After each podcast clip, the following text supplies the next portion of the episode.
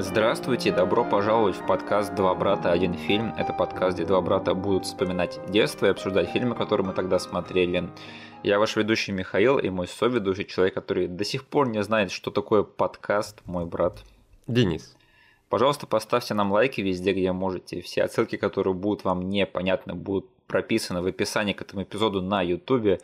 Подписывайтесь на наш канал, вступайте в нашу группу ВКонтакте, потому что, ребята, этот эпизод – это ваш последний шанс задать нам вопрос для нашего финального эпизода. А, да? Да, потому что когда этот подкаст выйдет, этот эпизод, у вас будет время А. до воскресенья 18 потому что именно в этот день мы будем записывать финальный эпизод, где мы будем отвечать на все вопросы. Так что если кто-то до сих пор не собрался, если кто-то постеснялся, у кого-то, может быть, там дело было по горлу, он не успел, то, ребята, вот у вас э, как бы, ваше красное уведомление. Э, Пожалуйста, не забывайте. Вот, Не будьте серыми не людьми. будьте серыми. Это ты тонко подхватил, конечно. А, да, ребята, успеваем задавать вопросы, если кто еще нет. А если кто-то не успел, но уж извините, мы вас предупреждали. Можете оставить тогда в комментариях, мы попробуем на них э, в текстовой форме ответить каким кратким образом каким-нибудь. Да. Так, а сегодня мы будем обсуждать «Аватар» 2009 года.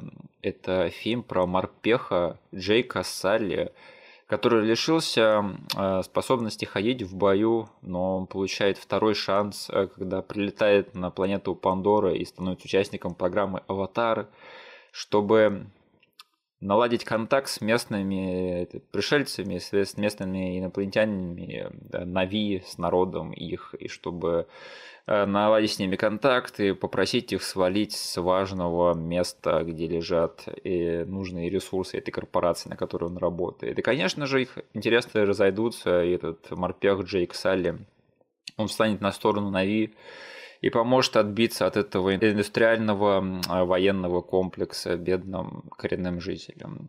А, Слушай, я помню, как мы с тобой брали этот фильм на прокат, на кассету. Да, я помню, как э, наш прокатчик посоветовал нам А, не, свежее дерьмецо. не, не, стоп, стоп, стоп. Мы же его записывали по телеку, да, на. А, да? Да, да, да. А, это ты, скорее всего, записал по телеку и посмотрел. Мне это наш прокатчик дал. Стоп, что происходит? Какой фильм мы сегодня обсуждаем? Какого черта мы обсуждаем фильм 2009 года? Мне в 2009 16 лет было, а тебе уже за 20. Как описано у нас э, в, под подкастом, Да. обсуждаем детство и вспоминаем фильм, да. А у нас детство не, не закончилось, видимо, да. А, Денис, оцени странность этого выбора для нашего подкаста обсудить аватар. Это... Я не знаю, я слишком нормально это воспринял. Да. Да, 2009 год, да, мы уже с тобой здоровые лбы, да, это уже нифига не VHS эра, но, черт возьми. Во-первых, «Аватар 2» выходит. Это фильм, который я думал никогда не случится. Я думал, что он не существует. Э, Во-вторых, э, пофигу, как, что-то, я думаю, нам будет сказать про этот фильм. И все-таки 2009 год был 13 лет назад, Да, черт подери. а все, что было 13 лет назад, это было в детстве. Да, если что, кстати, это был мой изначальный план еще в далеком 2019 году, когда мы с тобой только начинали этот подкаст, что я всегда хотел э, под э, выход второго аватара обсудить первый, потому что мне всегда очень хотелось высказаться насчет этого фильма. Подожди, а в 19 году что-то было известно про точную дату? Ой, я уже устал следить, если честно, за переносами выхода второго аватара, поэтому я так относился, что ну, он где-то там выйдет, типа. А, И либо он должен был выйти в 2021, но мне кажется, что потом, когда ударил ковид, его отложили еще на год. мгм. Вот. Так что у меня всегда был такой план, что когда будет выходить Аватар 2, и если наш подкаст еще будет продолжаться, да, что если наш подкаст он как бы переживет эм, э, разработку второго Аватара, то надо будет обязательно обсудить первый. И, и да, мне кажется, что это уже можно считать такой шуткой, да, что когда вторая часть выходит, то есть мы с тобой уже старики, да, и по-любому, когда Мгм. выходил первый, э, мы с тобой были детьми. Черт подери, 13 лет, а. Выдались насыщенные 13 лет, э, мягко говоря. Я помню, когда первый фильм вышел, люди так говорили, что а у него, наверное, уйдет аж целых лет 5, наверное, или даже Да. 6 на съемке. Ты, О, пожалуйста, Джеймс, не выпускай сиквел сразу через 2-3 года. Дай время настояться. Подождем лет 5-6, этого достаточно будет. Договорились, да. Помножьте на 2, и вот получите свой аватар 2. А, Ну, слушай, э, несмотря на то, что, возможно, это выбор этого фильма покажется немного диковатым нашим приверженным слушателям, но мне кажется, что это все равно интересно с той точки зрения, что это редкий случай, когда мы с тобой обсуждаем фильм, чей выход мы застали, да, потому что Мгм. не знаю, как вот ты, ты, возможно, там следил за изначальным хайпом некоторых фильмов, которых мы обсуждали, но я-то и для всех них догонял уже там на VHS по телевизору и так далее, и поэтому мы их обсуждаем уже так в ретроспективе. А вот э, «Аватар» первый, я прям помню не только как этот фильм выходил и как я его смотрел в кинотеатре, я помню, как зарождался весь хайп вокруг него там за год, за полтора до его выхода. Э, Что ты помнишь на этот счет, Денис? Потому что я помню, что ну, ты как старший брат, ты, у тебя как бы палец на пульсе всегда был впереди моего. Мгм. Я даже не знаю, что это значит, да, говорят так или нет. Но, в общем, ты всегда смотрел немножечко дальше, да, по времени, чем я. И смотри, вот э, что заставило тебя э, больше хайповать по аватару? То есть, было ли это имя режиссера, 3D-технологии, их использование, это было обещание зрелища, возможно. Возможно, это было что-то в плане сюжета или всего понемножку. Откуда вот пошел вот этот хайп на твоей памяти? Ну, короче, насколько я помню, э, я не испытывал хайпа на том уровне, который присутствовал во всем мире, Мгм. потому что там, напомню, сейчас существует, ну, не знаю, насколько люди еще помнят об этой штуке, но вот в год, когда выходил «Аватар», сделали такую штуку, как День Аватара, это когда показывали 15-минутное превью. Ого, Да, там вроде 21 августа, что ли, или что-то такое. fuck, окей, хорошо. Когда по всему миру просто Джеймс Кэмерон показал 15-минутный фрагмент того, что вас ждет типа зимой. Мгм. А, И это сделали днем аватара всемирным. И вот это все до меня на самом деле в полной степени э, не достучалось вплоть до премьеры, потому что э, Джеймс Кэмерон классный чел, и там его имя так и так по дефолту затащило бы меня в кино. Но я смотрел на все рекламные материалы, и вот весь этот лук этого фильма Мгм. и, и сюжет того, что как бы Сэм Уортингтон, чел, который, до которого мне было плевать до того момента. Э, Вот вся эта движуха с кошколюдями и прочая тема, и как-то меня, не знаю, не особо стращало. Но помимо там всех остальных слагаемых, которые так и не достучались до меня, был, было имя Джеймса Кэмерона в режиссерах и в сценаристах. И второй элемент, который все-таки заставил меня там собрать э, компанию своих друзей, и тебя тоже, насколько я помню, Да? в охапку и пойти в кино, условно, в премьерные. Тогда нельзя было в премьерный день попасть, потому что хайп был просто жесть, и мы там в премьерный э, период сходили. Мне кажется, мы посмотрели этот фильм где-то на второй неделе, потому что Да. реально в IMAX залы нельзя было пробиться, там все было выкуплено к черте. Вот. И второе слагаемое, про которое я говорю, это был IMAX. А К тому моменту я еще не настолько был насмотренный Да. в этом плане. Я ходил в кино регулярно, но это все-таки были обычные залы, и IMAX на тот момент все еще был какой-то диковинкой. И там в нашем городе IMAX, вот в который мы поехали, он, кажется, был первый или второй, единственный, или вот их было полтора, кажется, на весь город. Мгм. И тогда вот этой штуки мне хватило банально, потому что все-таки Джеймс Кэмерон с продюсерами проталкивали этот фильм как зрелище, которое нужно видеть на большом экране. Мгм. То есть нет смысла потом все это пересматривать, пытаться поймать эту магию, э, потому что да, мы снимаем не только на IMAX камеры, это, это еще и 3D IMAX. Потому что к тому моменту я уже начал разочаровываться во всей 3D шняге, которая творилась в кинотеатрах, потому что все начали пихать 3D во все фильмы. Это вот та темная эра, которую сейчас, наверное, современные дети вообще не могут понять. Да, то есть это, это вот было первое э, дуновение 3D в кинематографе, когда случались всякие челюсти 3D, Джейсон 3D и прочая вот эта фигня. Да. Когда были эти красно-синие очечки, э, тогда начали пихать э, 3D во все поля. Потом это все сошло на нет, и как только появилась вот эта вот 3D с прозрачными очками, тоже все начали выпускать кровавых валентинов, э, драйв Энгри, вся вот эта вот фигня.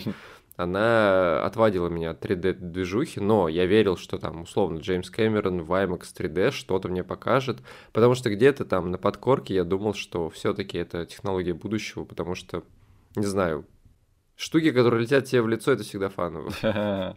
Я просто почему спрашиваю, а, я-то на самом деле тоже не чувствовал хайп вокруг этого фильма до самого mm-hmm. конца на том уровне, на котором мне казалось все остальные его чувствуют. Mm-hmm. Но я видел, что ты наоборот чувствуешь этот хайп. Я такой думал, ну раз Денис чувствует, то я должен ему довериться. А сейчас-то оказывается, что ты тоже это притворялся. Я как скажу, я понимал да. э, то, что происходит э, в обществе по поводу хайпа этого фильма. Денис, так может быть мы все притворялись? Нет, я для чего это понимал? Потому что я не сунулся там бежать в IMAX, смотреть в первую неделю и даже во вторую, да?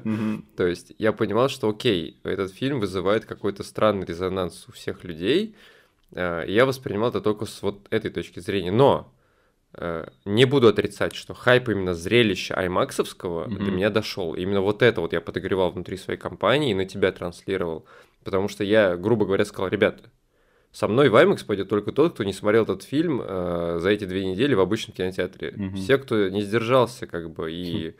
пошел, э, посмотрел как какие-то казуалы 2D формат в обычном кинотеатре, все, вы мне не друзья, нам с вами не по пути.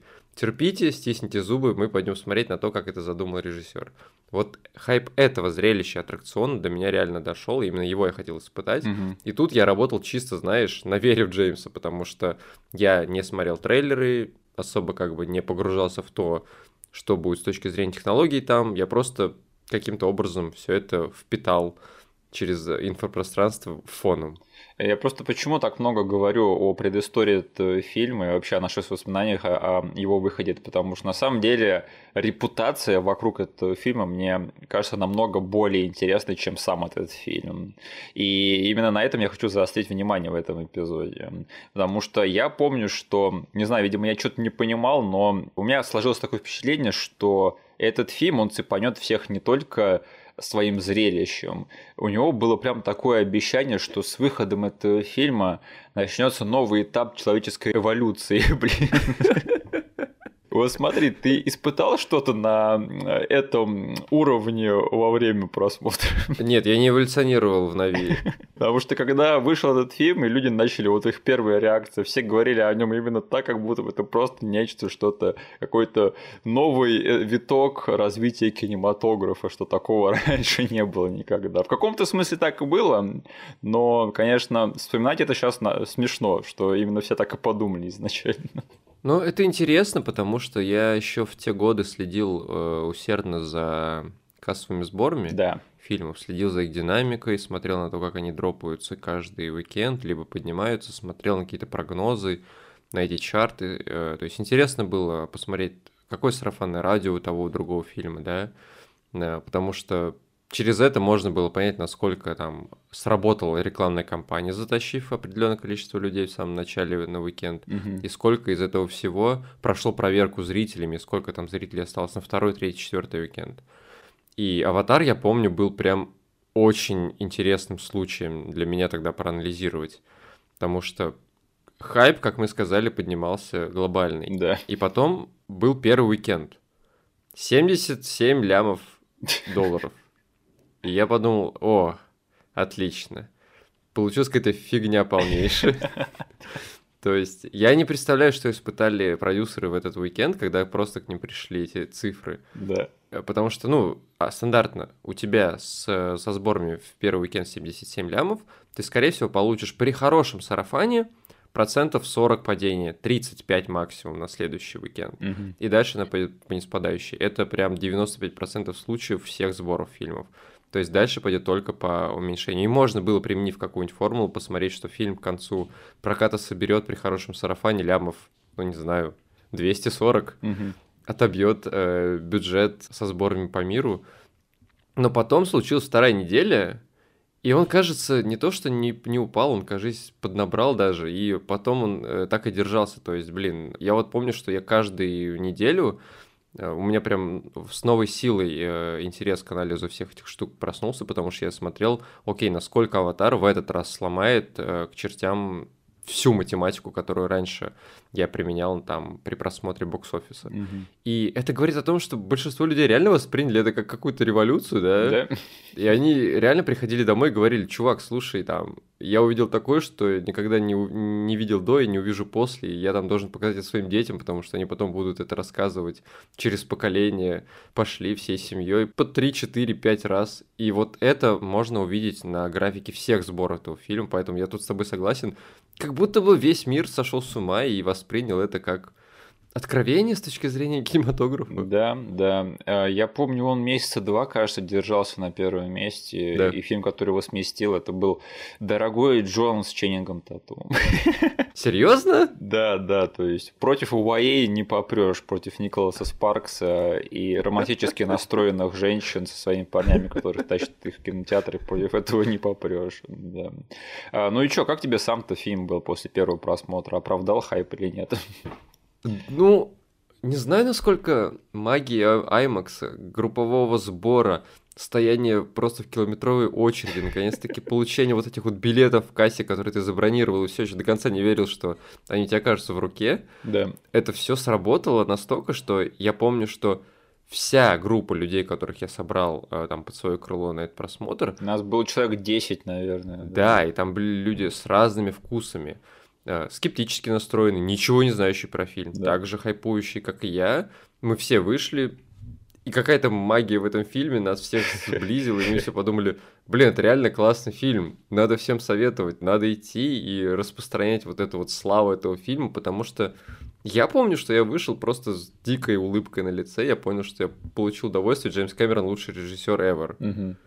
Я аналогично, я прекрасно провел время на просмотре этого фильма первый раз, но я должен сейчас признать, что даже несмотря на то, что я смотрел этот фильм в итоге четыре раза в кинотеатре, а, я все равно немножечко утрировал свои впечатления от этого фильма. Да, я говорил, что это прямо что-то такое крышесносящее, да, и что-то такое, чего я раньше не видел, но мне приходилось немножечко завышать свое мнение об этом фильме, потому что я такой думал, ну да, наверное, и по части сюжета в этом фильме было что-то крышесносящее. Я просто пока этого не понял. И тут начали происходить интересные вещи, буквально через 4 месяца после выхода фильма.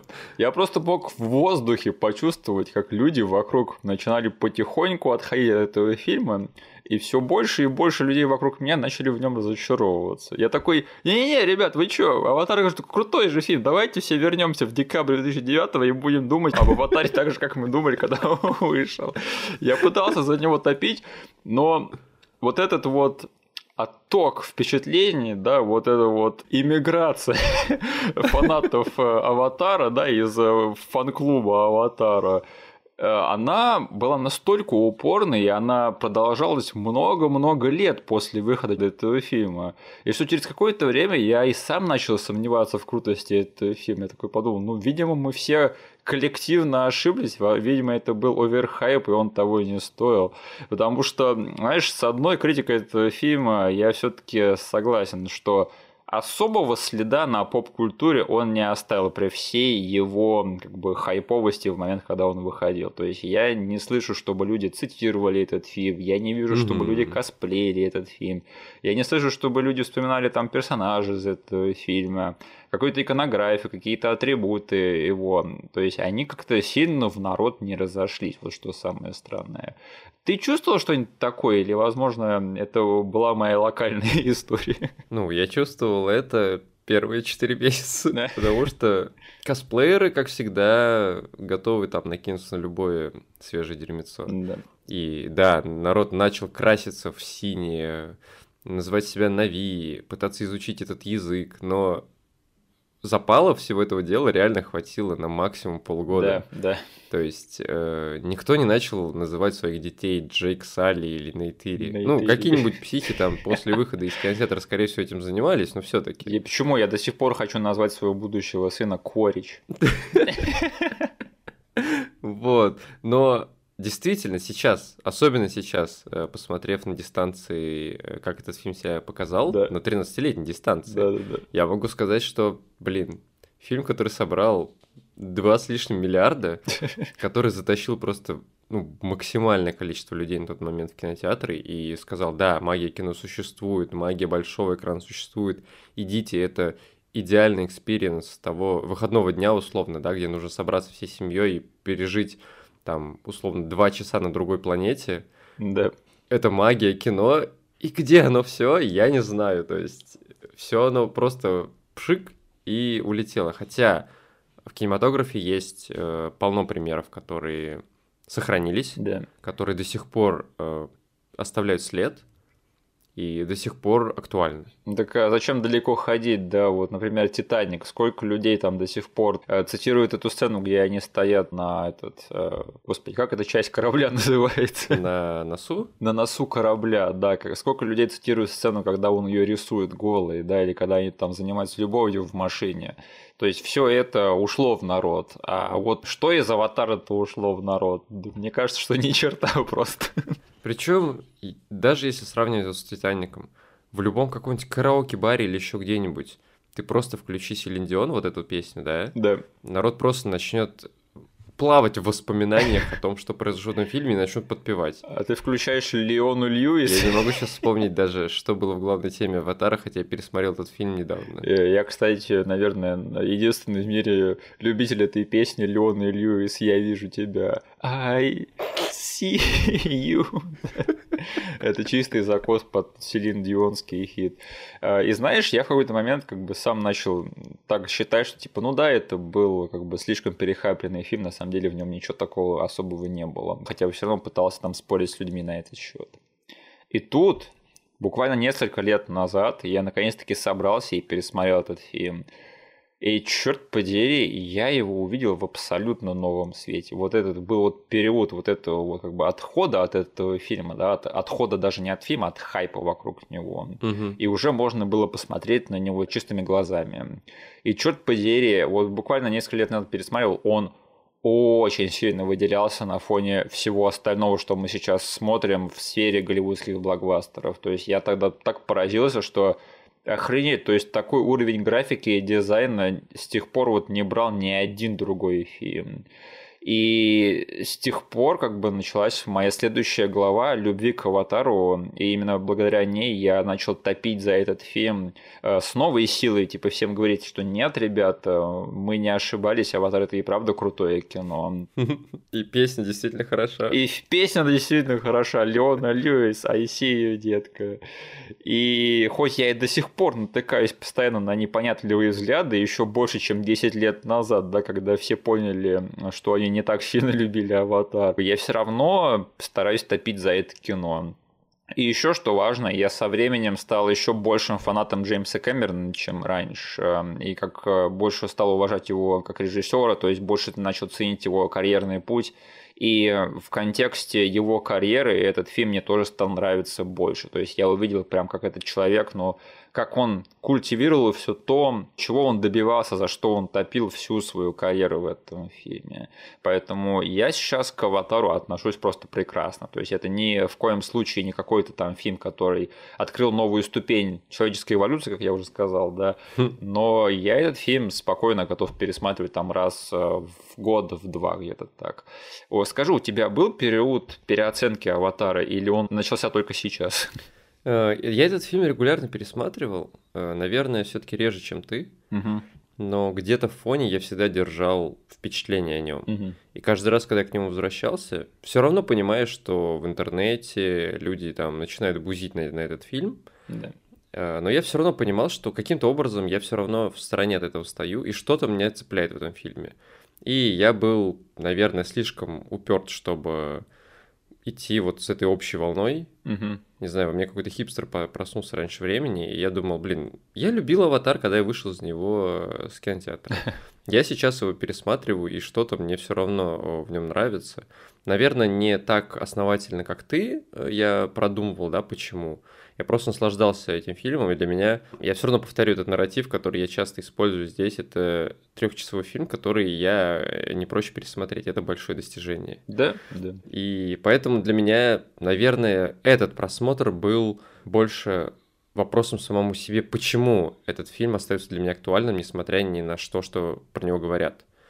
Э, Потому что критики вот как только ты сказал, что закончился вот этот хайп, Да. после 4-6 месяцев вылезли все люди, которые там условно на просмотре сидели в темном углу, записывали все киногрехи в свою тетрадку, да, Мгм. и они были готовы ударить с еще большей силой и выкатили все эти эссе насчет того, что «Аватар» — это обман, «Аватар» — это фигня, это худший фильм в истории кинематографа, это потому что как бы всех людей обманули, это типа просто дьявол во плоти, это грех, его нельзя смотреть. Если вам нравится этот фильм, вы идиот.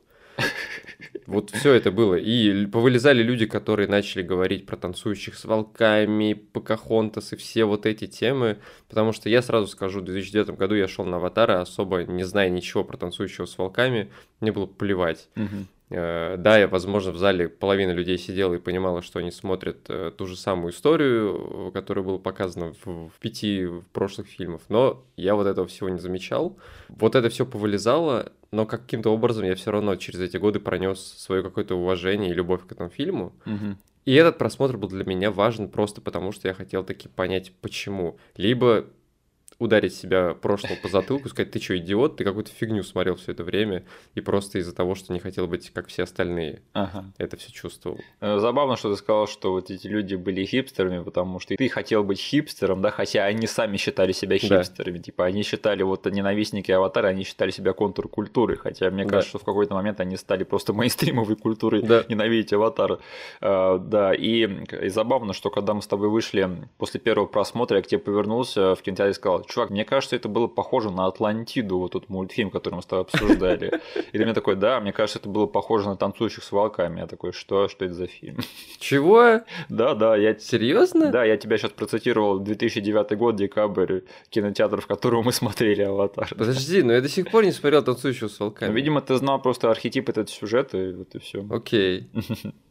Ну, слушай, сейчас, наверное, уже можно сказать, да, что весь этот хайп и все обещание этого фильма, это был тупо маркетинг, да, что вот вся эта вот якобы эгида, что этот фильм изменит ход человеческой истории. Я даже не знаю, что смешнее, да, что мы все повелись на это в 2009 году, или, знаешь, вот что люди, которые не повелись на это, они себя посчитали просто такими умными.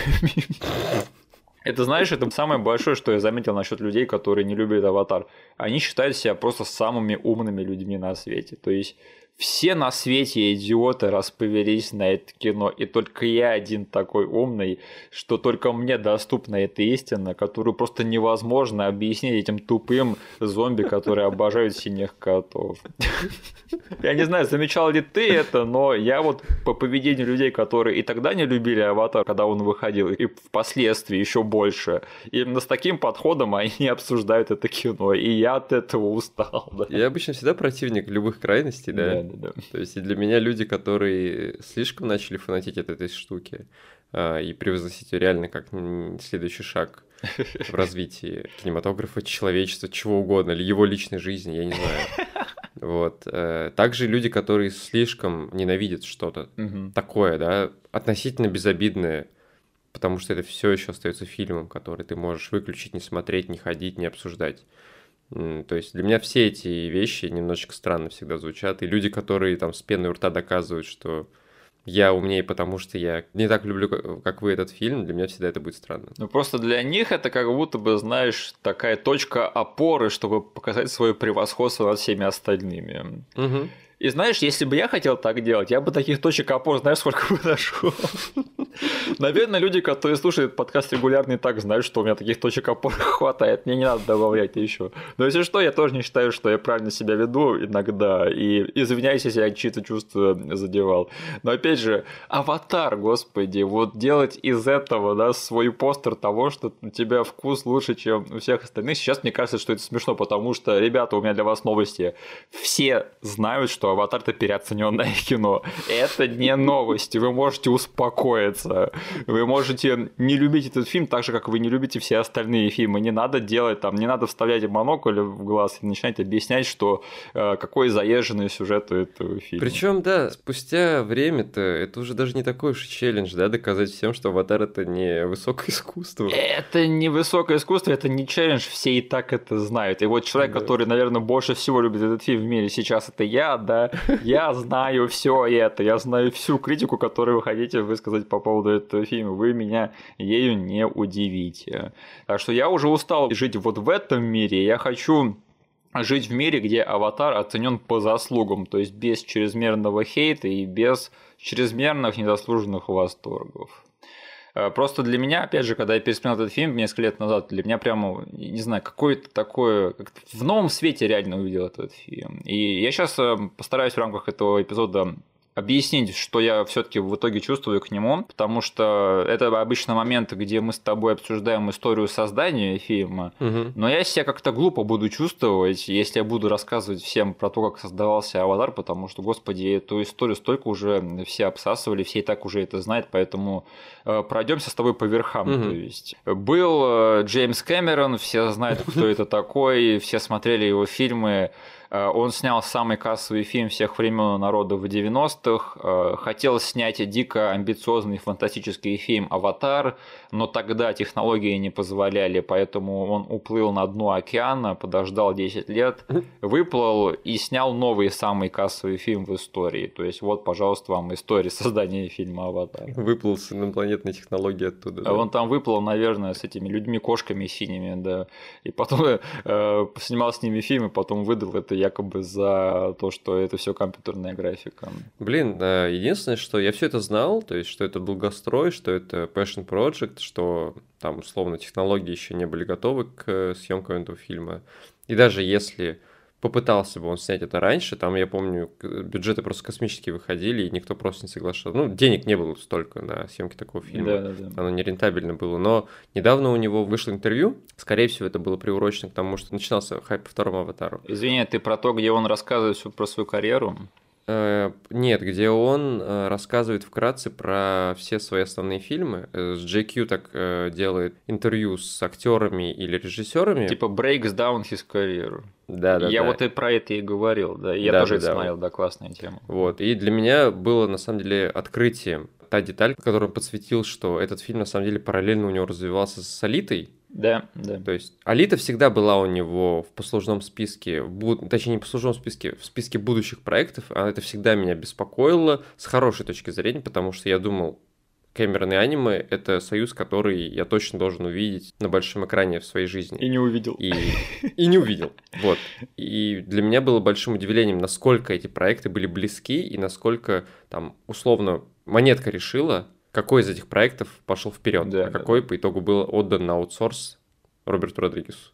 Слушай, я выбираю верить в то, что в итоге Джеймс Кэмерон не очень сильно приложил руку к Алите, потому что если тот фильм, который я смотрел, если он реально это суррогатный отец был э, Джеймс Кэмерон, то я в нем очень сильно разочарован, потому что я намного лучшего мнения о Джеймсе Кэмероне, как о его режиссерских способностях, которые совсем-совсем не транслируются в фильме «Алита. Боевой ангел». Я думаю, что «Алита» — это уже совершенно проект, который далек от Кэмерона. Да. То есть вот в 90-е, когда он им горел, uh-huh. и «Аватар», и «Алита», скорее всего, были в очень зародочном состоянии, да. тогда, может быть, если бы не знаю, судьба распорядилась по-другому, мы бы оказались немного в другой э, вселенной, может быть. Но нет, я думаю, вот в тот момент, когда он решил испытать эту технологию на сцене из Аватара, а не на сцене из Алиты, да. все, как бы Алита перестала быть его проектом, потому что с тех пор Джеймс живет на Пандоре до сих пор.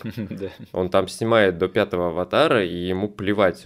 Да, он иногда выходит давать мемное интервью по поводу Терминатора, говорит, что да, Терминатор Генезис он назывался, да, это лучшая часть э, франшизы, что-то такое, но он все это делает, чтобы у него были деньги вернуться на Пандору и чтобы его отпустили с этого интервью.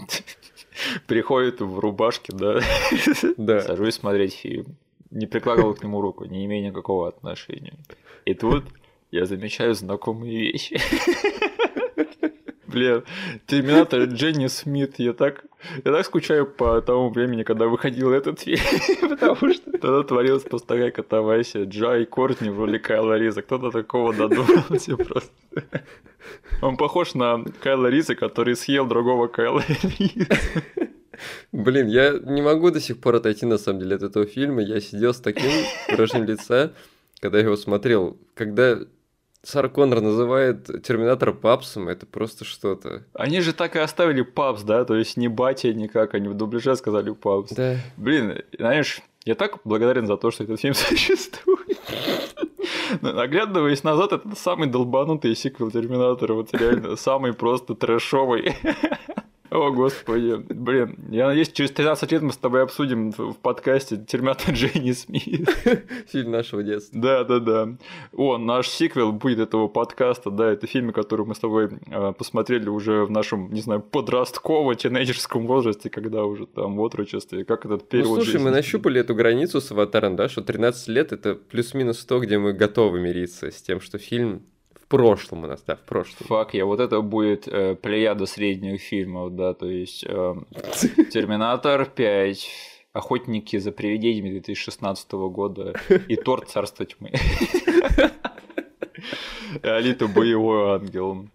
О, боже, ну слушай, я все правильно сказал, да, то есть вот эта вот история создания аватара, это не секрет ни для кого, да, то есть что Ну, это конечно, да. Я для тебя нового и для наших слушателей, скорее всего, ничего нового не расскажу, а если вы хотите поподробнее что-нибудь узнать, то я рекомендую пойти и посмотреть какой-нибудь там материал с Ютуба, там все достаточно интересно, как они снимали там в ангаре все эти вещи. И даже можно посмотреть на некоторые удаленные сцены, которые даже потом не рендерились вообще никогда и нигде, и даже на специальные э, материалы на Blu-ray не попали. А, Ну, слушай, уже переходя к обсуждению непосредственно аватара, я просто для начала хотел бы продублировать, что да, мое финальное мнение таково, что это нормальный фантастический боевик, который делает лучше, чем он того заслуживает. Его обертка и рука режиссера, которого я очень-очень сильно уважаю, и чей почерк я очень-очень сильно люблю, благодаря его прошлым работам. А, Как бы многие говорят, что нет смысла смотреть этот фильм не э, на большом экране и не в 3D. Я так, ну хз, вот на моем телеке, да, который даже не самый большой телек для 2022 года, он тоже смотрится круто. Я уже несколько раз его пересматривал, и я остаюсь доволен от него каждый раз. Поэтому мне кажется, что этот фильм, он проверку временем прошел, и сейчас даже можно не на большом экране у себя там на бытовом каком-нибудь э, диагональном телеке посмотреть и остаться, э, в принципе, тоже с приятными впечатлениями. А Скажи, как тебе сейчас на пересмотре? Какие-нибудь новые эмоции или впечатления, или доводы словил сейчас? Ну, как я сказал, я больше к какому-то деконстракту готовился, э, потому что я все равно понимал, что этот фильм я точно могу смотреть на телеке. Мгм. Я точно могу смотреть не на IMAX 3D экране. Вот эти все эмоции, они все равно присутствуют. И я тут с тобой полностью согласен. Как бы у меня телек буквально, ну, примерно такого же размера, как у тебя, ну, чутка побольше, Мгм. но все-таки это не там не Кинг-Конг, которого я вез из Японии. Поэтому тут для меня больше было понять, вот как ты для себя засетапил все это дело. И я так скажу, что... Ну вот сейчас 22 год, да, Да. я так окинул весь кинематограф за ближайшие там 20 лет, ну вот 21 века условно. Да, да. А какой еще фильм отвез меня на другую планету, показал очень натуралистичный, яркий, красочный, не наполненный какой-нибудь грязью, туманом, ксеноморфами мир, с интересной флорой и фауной, и условно показал мне три часа вот какой-то фантастической э, другой галактики.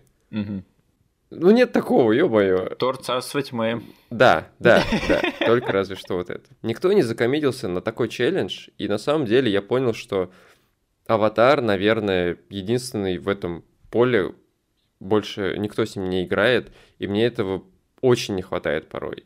То есть посмотреть на эти красоты, я тут с тобой полностью согласен, что этот фильм очень большое спасибо должен говорить своей обертке, Да. потому что, да, были небольшие опасения, что 2009 года фильм по части графики сейчас будет смотреться очень смешно. Мгм. Я буду смотреть и думать, вот идиоты, они что ж, слепые были, они, у них экран был еще больше, они могли пиксели разглядеть, но нет, они думали, что это пик технологий, но этот фильм не свалился вот в эту вот мемную э, графику, да, уровня PS1. Это все еще, не знаю, мне кажется, ребята из Corridor Crew подтвердят, э, они несколько разборов делали и говорили, что до сих пор полно кадров, которые сейчас смотрятся крышесносяще, с точки зрения рендера, да, я знаю, что сейчас, если взять и поставить э, там один к одному трейлер даже второго аватара, ты можешь увидеть, насколько технологии шагнули вперед. Мгм. Освещение, шейдеры, отражение, все вот это вот, оно сейчас совершенно по-другому э, высчитывается и выглядит. И это чувствуется во всей индустрии на самом деле, потому что появились многие-многие слои того, что на экране мы воспринимаем как за визуализацию сцены условно. Угу. Туман, блики, э, частицы, все это появилось э, гораздо на гораздо более новом, сложном уровне. Этого не хватает в этом фильме. Но отсутствие, оно не ломает этот фильм, как ломает многие фильмы из нулевых потому что он все еще выглядит с точки зрения арта очень целостно и очень красиво. Я тут вообще не могу никаких претензий ему высказывать, потому что все-таки, несмотря ни на что, в 2009 году, мне кажется, там Кэмерон совершил именно технологический прорыв, технологический подвиг. Вот, вот там вот революция, эволюция произошла. Mm-hmm. То есть, но с этим сложно было выходить да, на рекламную кампанию, говорить, мы тут на самом деле такую технологию офигенную сделали, что мы ее запатентуем и потом будем продавать и наживаться на всем этом деле. Mm-hmm. То есть мы там карьеру сделаем в э, плане спецэффектов. Ну, сложно было. Поэтому они решили это все пиарить через, условно, мир, новую вселенную и все такое но я как человек, который немного подкован там с точки зрения визуала, я снимаю шляпу, этот фильм, блин, 13 лет прошло, он все еще потрясает своей оберткой, своим визуалом, своей постановкой, своим, своей физикой некоторыми местами. Это очень круто на самом деле.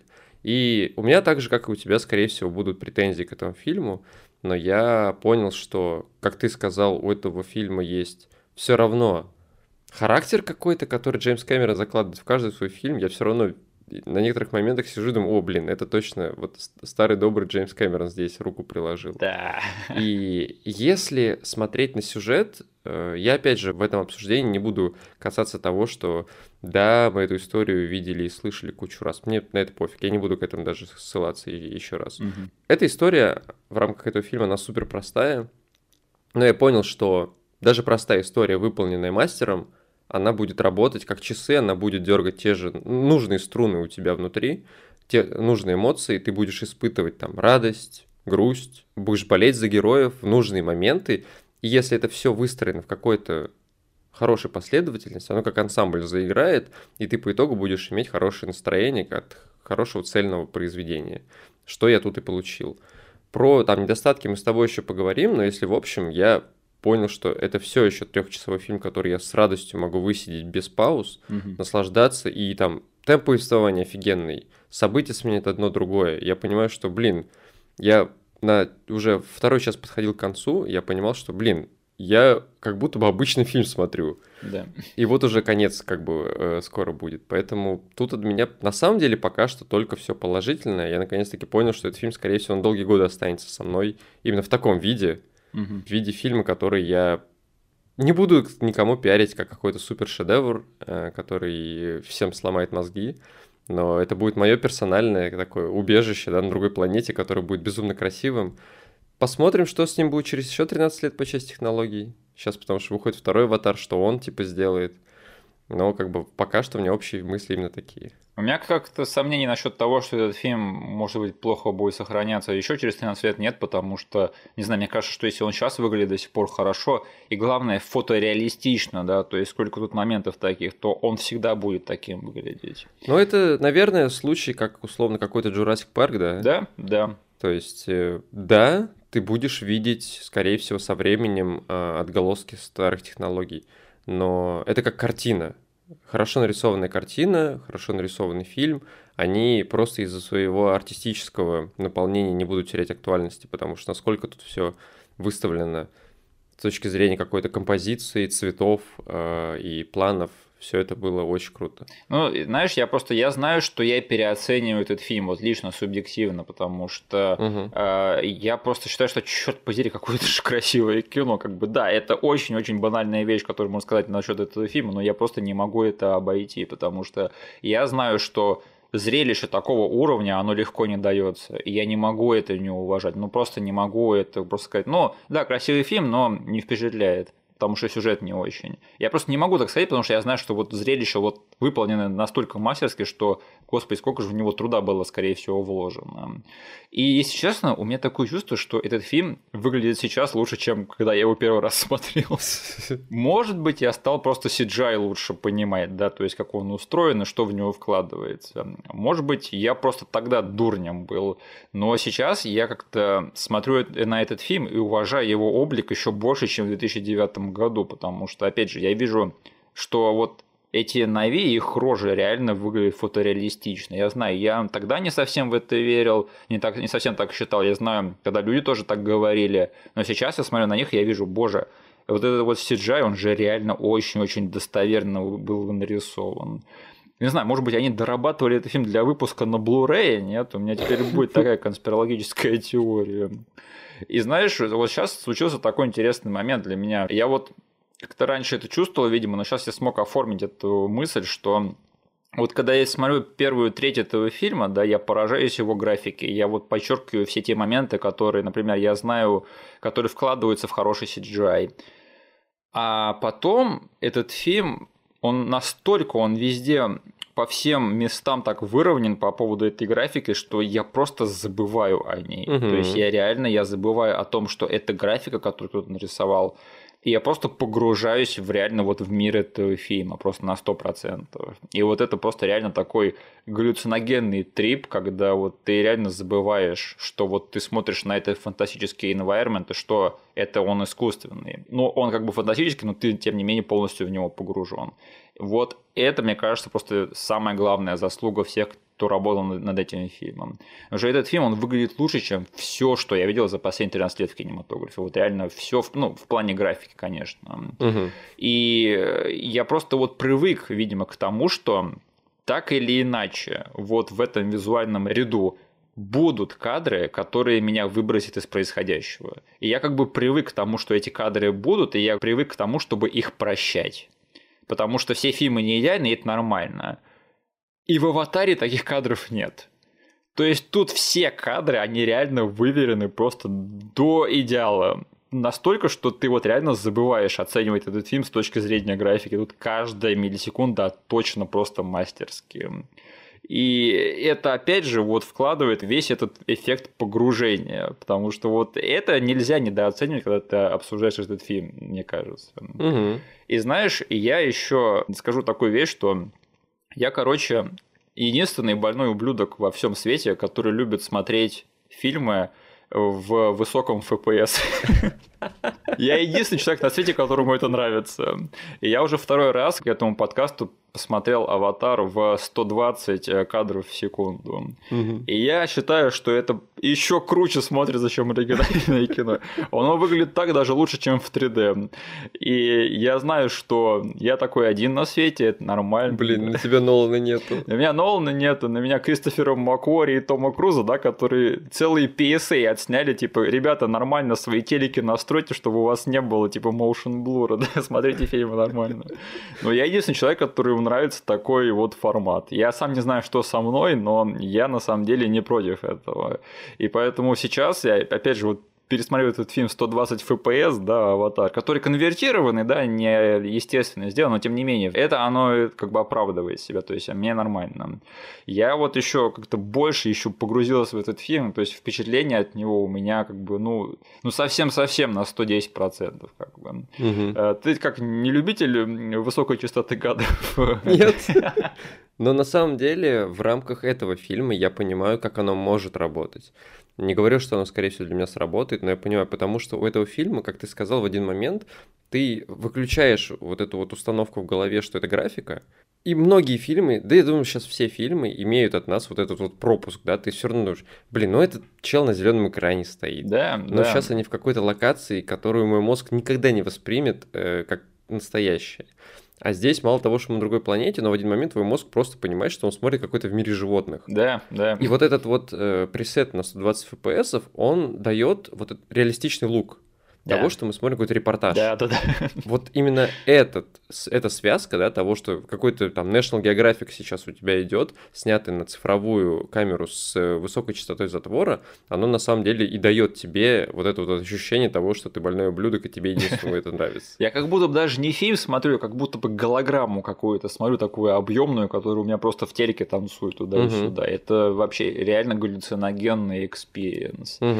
Ты как будто реально на Пандоре Да, да, как будто бы я через свой телек смотрю, просто у меня как портал в Пандору, вот реально, господи. И единственное, э, где меня не выбрасывало, но где я просто подчеркивал, да, как же круто нарисован CGI, это на моментах, когда там на лица Нави падал такой, знаешь, э, свет а золотой час, и у них там пот виднелся. Я такой на это смотрел и думал, mm. боже мой, как же круто, что они вот эту вот деталь доработали, и благодаря ней они еще больше выглядят фотореалистичными. Э, я просто не хочу проговорить какие-то совсем банальные вещи, но я, видимо, обязан. То есть, да, дизайны в этом фильме, они просто крышесносящие. Как бы, да, это всем понятно. Сколько там Джеймс Кэмерон 10 лет этот фильм держал в голове, да, перед тем, как он приступил к разработке. То есть, он каждую мелочь, каждую тварь просто выдумал, и он жаждал перенести ее достоверно на экран. Но э, этой всей красоты ее просто и невозможно вот сейчас про нее рассказывать, это просто надо видеть. Ну, вы все, скорее всего, и видели, да, потому что кто, черт подери, не смотрел этот фильм. Зададимся лучше таким вопросом. Как думаешь, в чем тут дело? Вот что отличает подход Джеймса Кэмерона от всех остальных режиссеров и их подходов к вот этим вот фильмам, которые были богаты на спецэффекты в следующие 13 лет, что мы с тобой смотрели, и почему они все не дотягивали? Я пытался, я пытался это понять. Я могу только пока фантазировать, потому что я не знаю условно, как это по-русски сказать, ну, pipeline, Процесс производства, вот. Ага. Процесс производства в рамках большой студии таких вещей.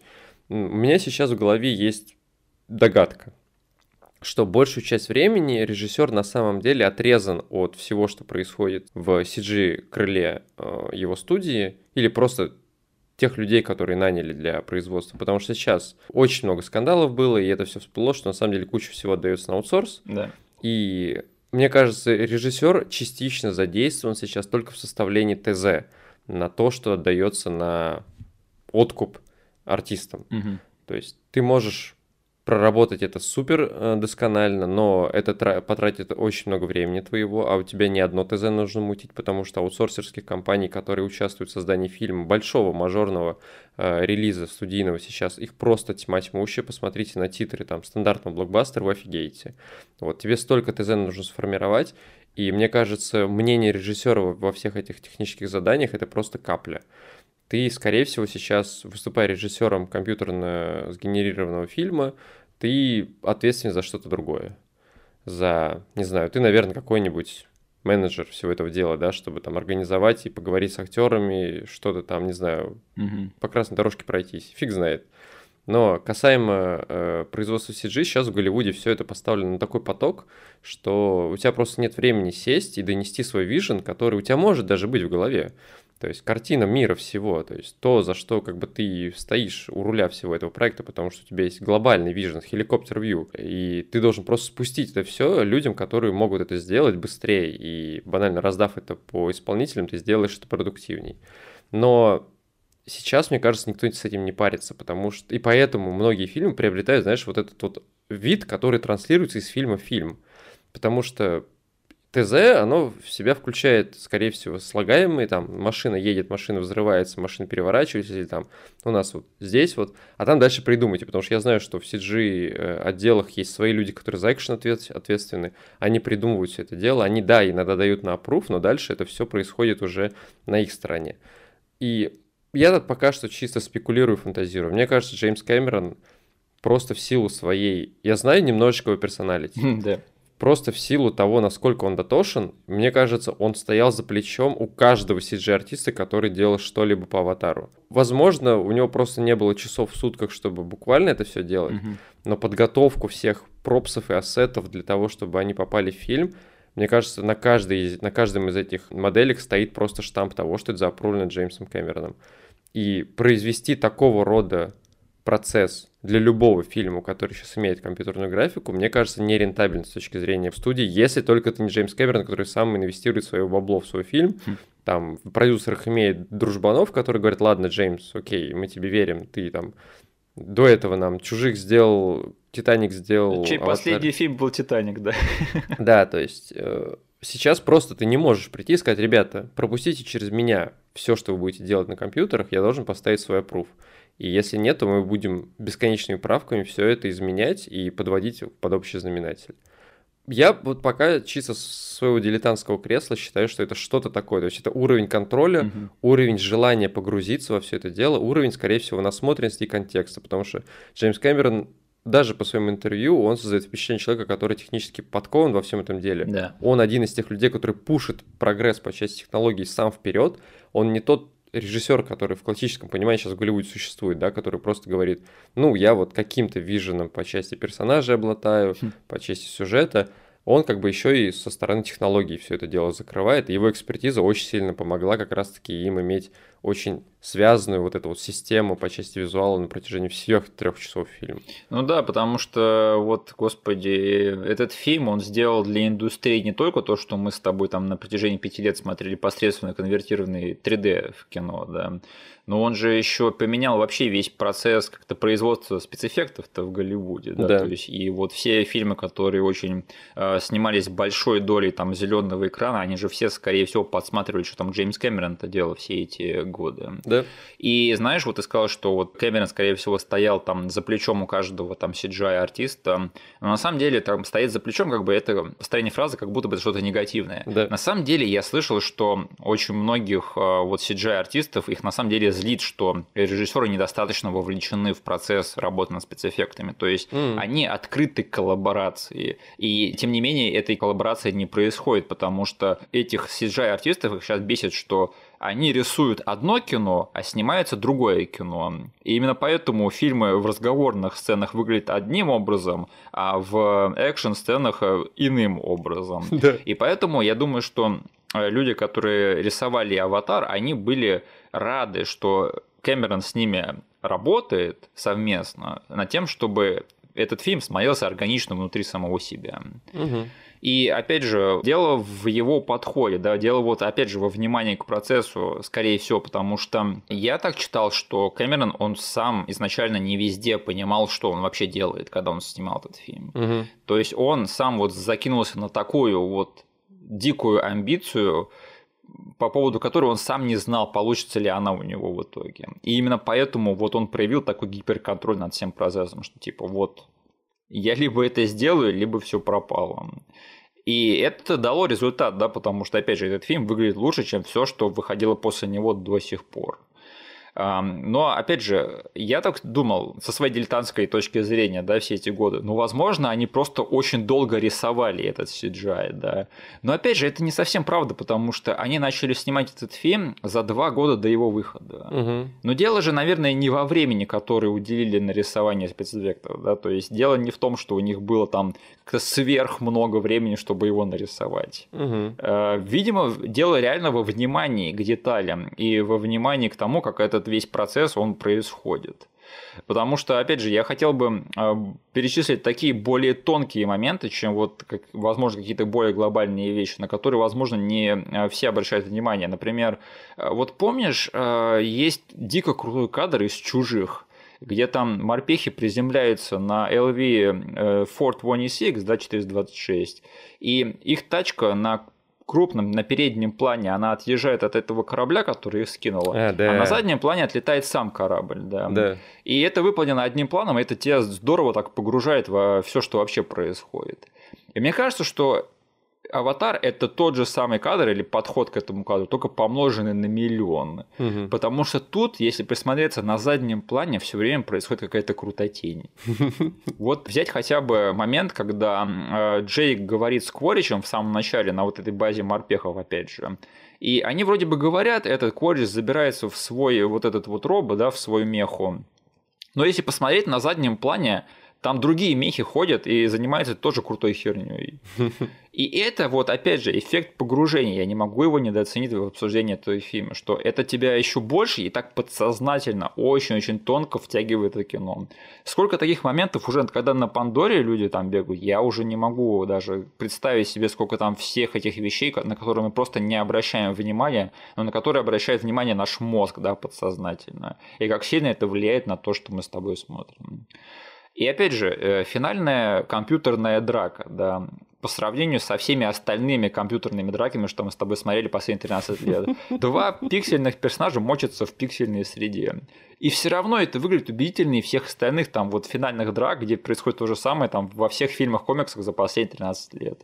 А вот почему? Ну, видимо, потому что видна рука режиссера, да. Постановка экшн-сцены в этом фильме просто поразительная. И ты заметил вот операторскую работу в этом фильме? Ты можешь угу. что-нибудь по поводу нее сказать? Потому что у меня очень-очень интересные мысли. Я подожди, пока мы не ушли от последней драки, я как бы тоже проговорю, потому что я сейчас понял, насколько она на самом деле не грузная, не переусложненная. Она намного короче, чем я ее запомнил. Да. Но каждый удар, каждое движение, оно четкое, его видно, угу. оно понятное, оно, не знаю, очень продуктивное. То есть это реально бой не на жизнь, а на смерть, да, это не вот эта вот возня, которая растянута на три минуты, и потом один финальный удар, потому что это, опять же, вот я скажу уже твоей фразой, помнишь эту драку Рипли и королевы во втором чужом? Да.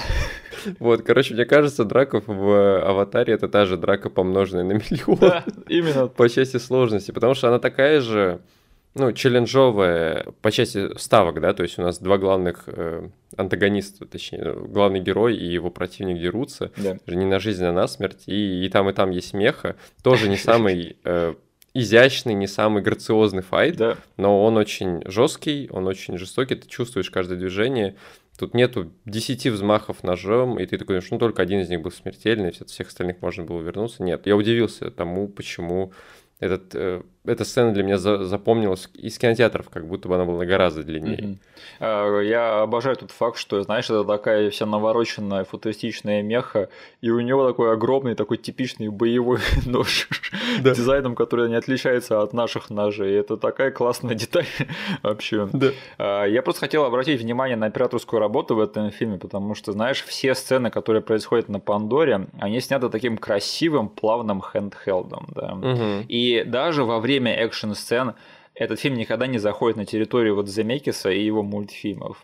И съемка компьютерных сцен в этом фильме, она всегда похожа, она всегда имитирует съемки настоящих сцен. Там есть э, даже прям чисто реалистичные приемы, которые тебя приземляют, да, то есть вот про, ты сказал про handheld, что иногда вот эта э, тряска добавляется, явно digital овская, да. да, но все равно она тебе дает понять, что как будто бы там реальный оператор ходит.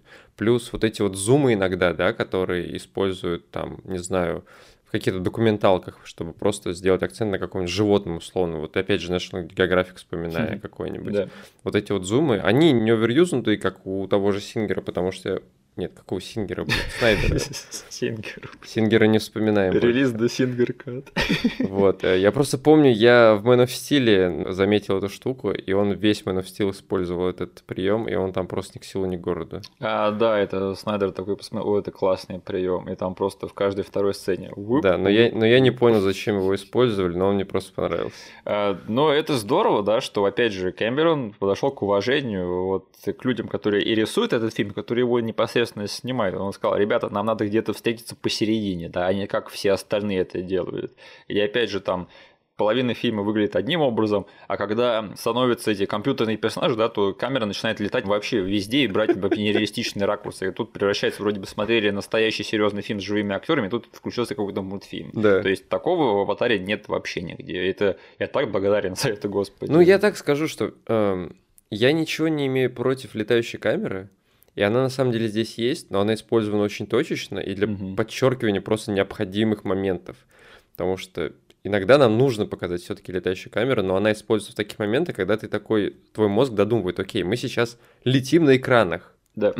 И камера, скорее всего, если она летит, она, скорее всего, прикреплена к какому-нибудь оператору, который на соседнем экране сидит. Да, да. Что-нибудь вот такое. Или если у нас идет файт с э, летающими этими кораблями, то там, например, персонаж э, Мишель Родригес файтится с Кворичем, они летают вокруг этих скал, и камера как будто бы ну, этого не показывает, но твой мозг дорисовывает, что, скорее всего, она стоит на какой-нибудь летающей фигне, которая тоже рядом парит, пытается увернуться от всех ракет, которые рядом летают. И вот я не могу сказать, что тут все снято там с земли условно, да? Да. А, но если камера летает, она, скорее всего, прикреплена к какой-то части environment, который присутствует в этой сцене. Да, да, да. То есть нет такого, что это просто случайно выставленный компьютерный кадр. Тут как будто бы реально даже вот компьютерные кадры, их выставили с точки зрения оператора. Мгм. И даже вот эти вот финальные кадры э, разборки в воздухе, да, вот эти экраны против этих э, летающих вертолетов, ну, это все выглядит так, как будто бы это кто-то реально поставил. Похоже на настоящее кино. Боже мой, спасибо на этом. Ох, ну что ж, давай тогда обсудим сюжет, раз уж, э, раз уж это такая большая э, точка претензий к этому фильму, да, у всех его критиков. Э, Не секрет, да, что Кэмерон написал тритмент еще в 90-х, э, оно и видно по этому фильму. Но знаешь, вот ты говорил, что как бы ты знаешь, да, что э, сюжет в этом фильме банален, но тебе не мешает все-таки наслаждаться этим фильмом, этот факт. Мгм. И надо сказать, что вот банальность и вторичность этого сюжета это как бы это все-таки поверхностная критика. То есть это критика извне, а не а, внутри этого фильма. Потому что внутри этого фильма он хоть и банальный, но он рабочий сюжет, он функциональный. Да, да, это критика человека, условно знакомого с другими сюжетами. да, да. Если мы возьмем человека, который с чистой головой заходит в просмотр, Мгм. и он пытается найти недостатки только в уравнении э, работы этого сюжета, это совершенно другая критика. Да, да, да. То есть тут нельзя сказать, что этот сюжет плохо выполнен. Он на самом деле из всех вот этих вот сюжетов колониалист встает на сторону колонизируемых, да, на самом деле это один из лучших выполненных сюжетов в этом плане. Потому что я не знаю, как ты, но э, я смотрел э, других работ с этим сюжетом, ну, достаточно, да, и я видел похуже, если честно. Я просто для себя понял, что после вот в 2009 году просмотра «Аватара» Мгм. все люди начали говорить. И, скорее всего, вот если я тебе тогда сказал про «Танцующего с волками», возможно, я за эти две недели уже где-то хапнул, да, вот этой вот Да, да, штуки. да. Где-то уже в комментах люди начали э, тыкать пальцем. Я понял, что а какой смысл мне сейчас смотреть все эти танцующие с волками, если там не будет квориджа, там не будет экранов, там не будет Пандоры, там не будет зрелища, Да. там не будет технологического прорыва? Да они уже по дефолту для меня отстой. Да, да, то есть это сюжет, он максимально простой, чтобы, знаешь, это просто такой архетипичный сюжет, чтобы его взять и на его примере максимально исследовать вот концепт вот этой фантастической планеты. Что на самом деле хотел сделать Джеймс Кэмерон в этом фильме, это что его реально интересовало здесь. А вот этот вот сюжет, ну, мы его там поверхностно как-то осуществили на рабочем уровне, и пускай он тут лежит, никому не мешает. Вот так. Да, типа, Мгм. согласен ли я на то, чтобы у Аватара условно был прорыв не только с точки зрения технологии, атмосферы и мира, да, Мгм. но и с точки зрения страстей и сюжета, чтобы у меня еще там с точки зрения сюжета какое-то откровение было, блин, да окей, конечно, но нету и нету, и ладно, как бы, ну, для меня это не настолько сильно сломало весь этот фильм. Я помню, еще проводили параллель там с Покахонтас, например, да. Да. с Ферн Галли, который я знаю только по обзору на стадия критика. А, Я потом узнал, что, оказывается, «Последний самурай» с Томом Крузом – это тоже фильм из этого жанра. Мгм. И мне кажется, что самое забавное, после «Аватара» больше таких фильмов не было, да. Мне кажется, тут все поняли, что людей больше не торкнет э, вот так, таким вот э, архетипом сюжетным, да. Мне кажется, тут все сказали, что ладно, видимо, мы это, на этом поставили точку очень-очень жирную на какое-то время.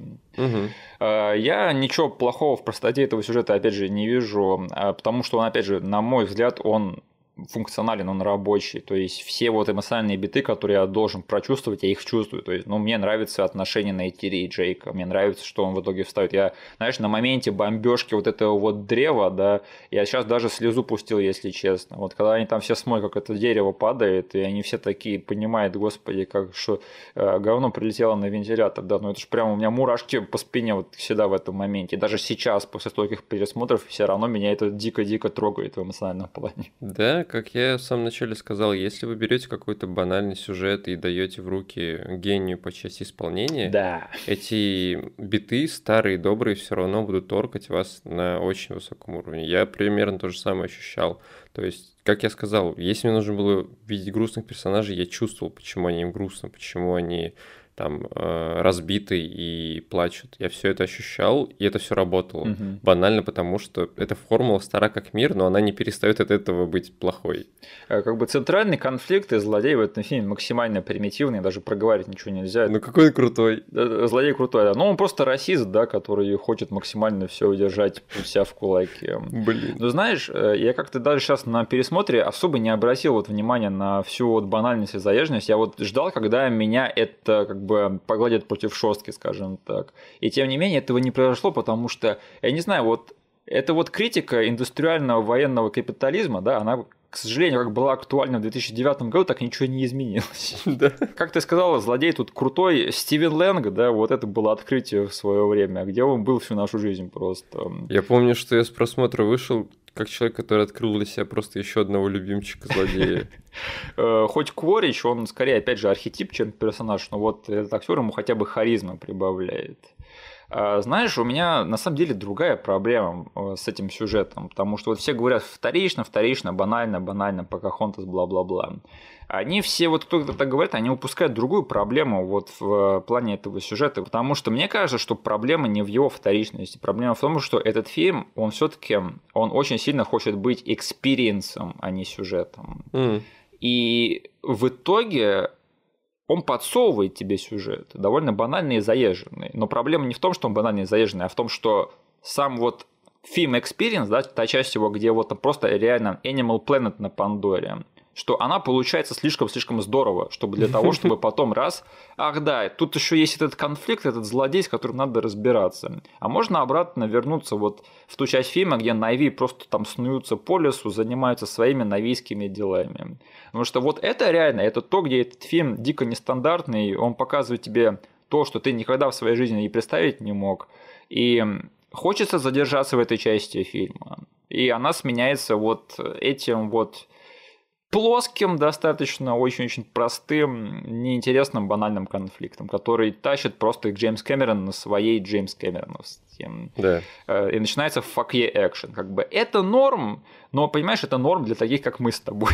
Да. На величайшее кино всех времен и народов это не потянет. Потому что, опять же, это все мы видели сто раз. Я могу, да, представить людей, которым вот наличие просто такого сюжета в фильме, который идет почти три часа, да. Это просто это сидеть на стуле из шипов. Это реально очень тяжко людям может быть. Я, к сожалению, ну, к счастью, скорее всего, не из этих людей. Для меня легко можно закрыть глаза на все это дело и наслаждаться Animal Planet. Да, да. То есть, если бы это кино реально было трехчасовой Animal Planet на Пандоре, вот тогда этот фильм бы мог претендовать на нечто большее, да, чем его итоговая репутация, мне кажется.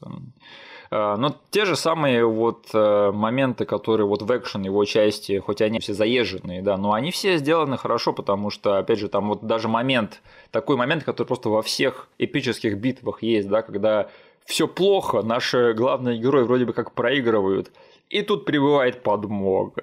Да. Ну, это было везде, и даже после этого фильма было везде. Но когда это сделано просто хорошо, Почему бы и нет, черт подери? Да? Э, гибель Труди и Цутея в этом фильме в финальной битве. Ну, опять же, вроде бы, вроде бы ничего особенного, но трогает, трогает, работает, черт подери. Да. Знаешь, на самом деле, как к аватару надо относиться. Я сейчас всем расскажу, как правильно надо смотреть аватар. Короче, вы когда смотрите «Аватар», просто притворитесь, что это на самом деле фильмы с 80-х. Только снятые с современными технологиями. Потому что знаешь, что в 80-е фильмы снимали лучше, чем сейчас.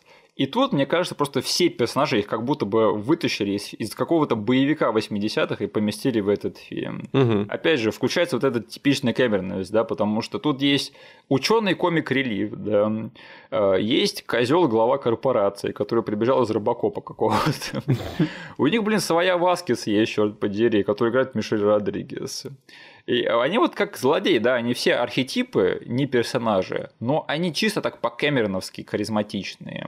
И знаешь, для меня вот как для большого поклонника там фильма «Чужие», например, это большой плюс, потому что вот чистой кэмеронности в этом фильме навалом. Взять хотя бы вот весь depiction морпехов в этом фильме, да, ну это же чистый ремейк «Чужих». Да. Вот это вот начальная часть, да, где там нам показывают то, как вообще устроена вот эта вот колония, но это же чистые «Чужие», только снятые с лоском 2009 года, вот и все.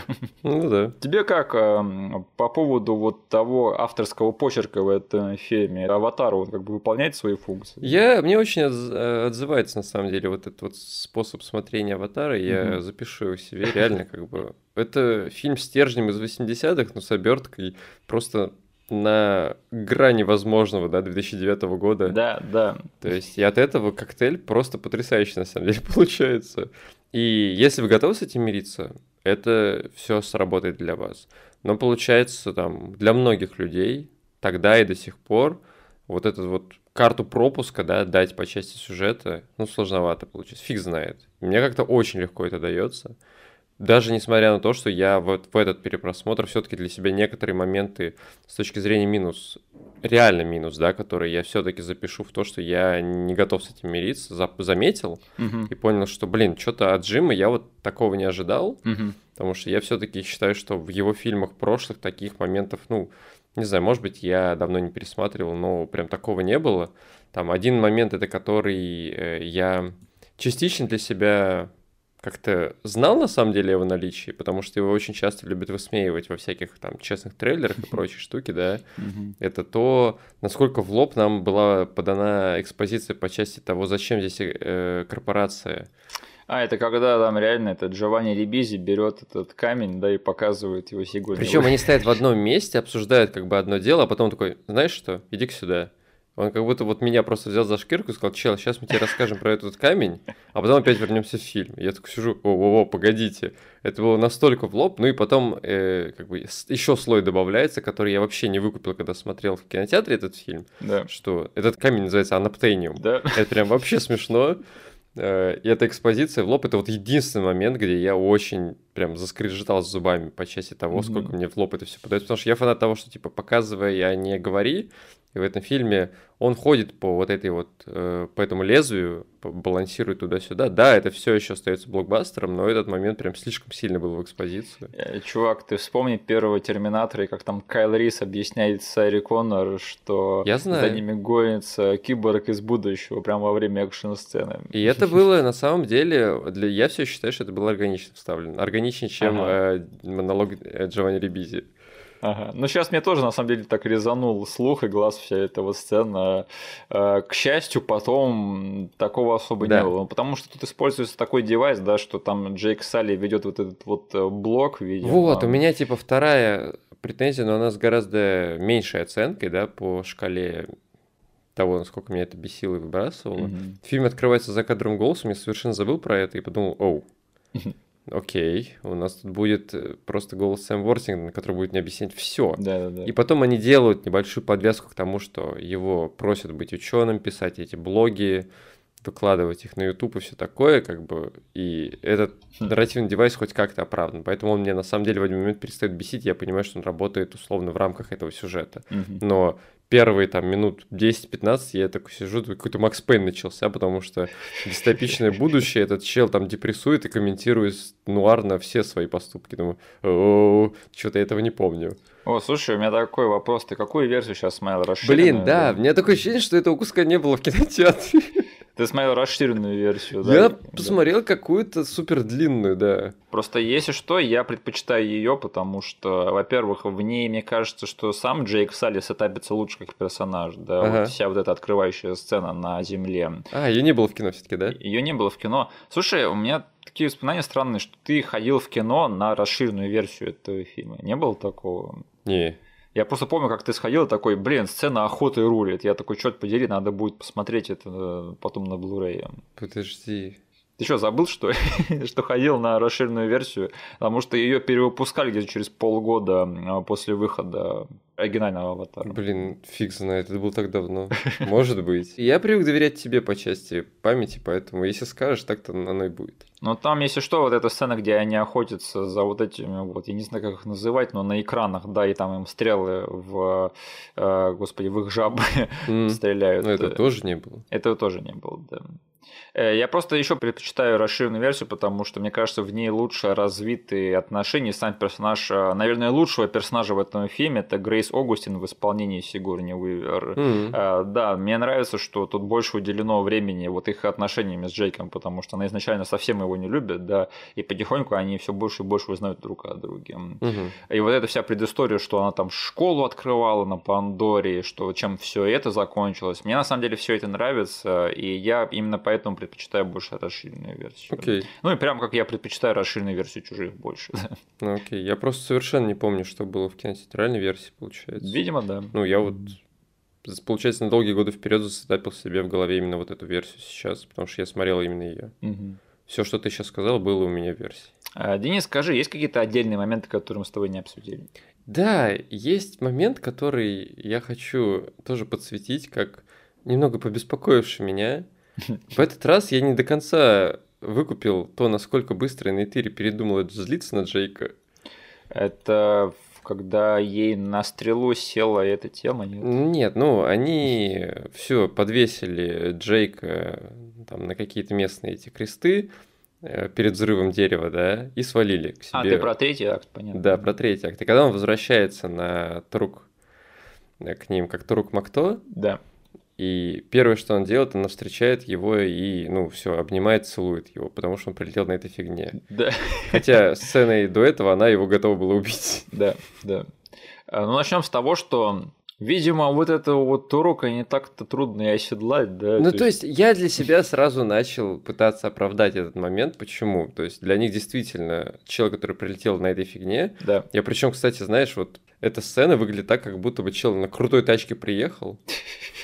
И просто то, на какой машине он приезжает, сразу задает тон. Но получается, для них это действительно настолько важно. Да, да. Потому что у них же, как это происходит, оседлание этих чуваков, ты связываешься с ним нейролинком, да? Да. Получается, чтобы оседлать этого чела, ты должен все-таки быть чист внутри, да, и с добрыми помыслами. Угу. Они, скорее всего, так считают это все. Да. То есть человек с каким-то очень коварными, злыми помыслами, он бы не смог подсоединиться к этому летающему Ламборджини и прилететь на нем.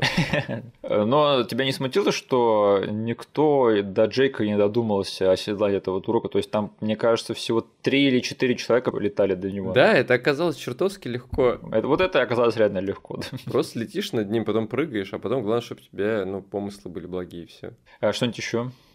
Э, слушай, наверное, я дико кайфовал с каждого момента, когда Кворидж э, понимал, что ему нужно выходить в эту атмосферу, но у него нет маски. И он просто все равно брал и выходил. Он каждый раз такой, блин, маски, вышибает дверь, да. затягивает дыхание и выходит стрелять с этого, с автомата. Потом, когда им пробили обшивку корабля, да. он просто, блин, в эту дырку высунулся и начал стрелять по Джейку. Вообще отмороженный чел. Не, знаешь, вот э, Кольж, хоть и такой банальный злодей, но надо отдать ему должное, что он хотя бы компетентный. То есть он реально его уважаешь в каком-то смысле, да? То есть... В каком-то смысле, да. Угу. То есть он не дал слабину ни в одном моменте, он шел до конца по своим идеалам, и он оставался таким же БДСным. Да, жаль, что он полный козел просто. Мы еще когда супруга сейчас смотрели этот фильм, в него же Нейтири в конце две стрелы выпускает. Да. И он такой начинает там корчиться, и у меня супруга спрашивает, а, а эти же стрелы, они с нейротоксином. А там такие комические стрелы, каждый из них как два квориджа. Говорю, знаешь, эта фигня и без нейротоксина сработала. Да, да, да. Эй, Салли, каково это предать собственную расу? Думаешь, ты один из них? Пора просыпаться. Черт подери. Это так круто. А, что-нибудь еще? Да слушай, наверное, Наверное, все. А ты знаешь, да, что Кэмерон хотел изначально Майкла Бьена на эту роль? Да, да. Вот это была бы альтернативная вселенная, конечно. Как он выглядит в 2009? В 2009 как в «Планете страха»? А, нет. Ты, кстати, знаешь, что Майкл Бен моложе Стивена Лэнга? А, Не намного, но он моложе, да. Ну просто Стивен Лэнг, он никогда не приезжал в Россию и не впадал в запой. Да, да.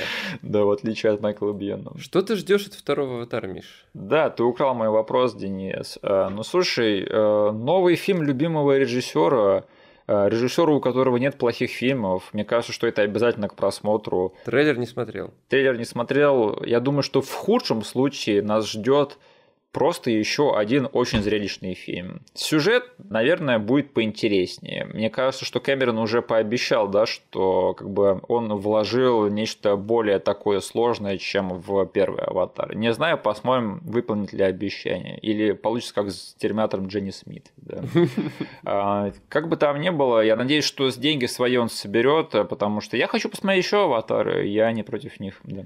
У меня просто единственное сейчас э, по части там тревожных звоночков, что первого аватара люди посмотрели, да. хайпанули, поняли, что их немножечко обманули, и там условно 13 лет спустя что может предложить Джеймс Кэмерон, чтобы сарафан опять заработал в его пользу, я не знаю. Типа, раз за разом он достает какой-то козырь из рукава. Сейчас я как никогда волнуюсь, потому что это все-таки сиквел. Технологии сейчас Ну, фиг знает. Вот мы с тобой обсудили, что он все-таки тот режиссер, который будет стоять за спиной Мгм. у тебя и передавать там свое видение.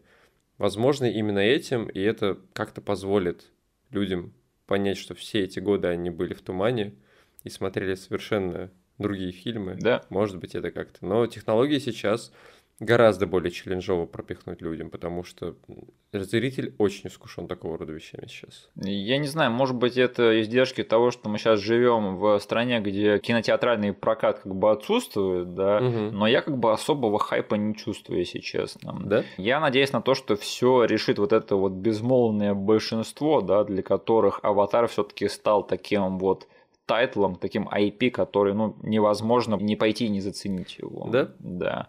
Э, Что творится в кругу людей, которые следят за кино, там все неоднозначно, кто-то говорит, что это будет фигня, которая провалится, кто-то говорит, что нет, Кэмерон еще раз докажет всем, что вы были неправы. В общем, осталось совсем немножечко, когда узнаем. Мне, конечно, интрига сохраняется. Очень-очень интересно будет посмотреть на э, выход этого фильма. Э, Да, но тем не менее, я считаю, что это обязательно к просмотру, хотя бы для меня-то точно. А, С удовольствием пойду на новый аватар. И, наверное, как бы там ни было, на третий тоже, конечно же, пойду. Мгм. А Денис, будешь пересматривать первый аватар? Я думаю, что да. Мгм.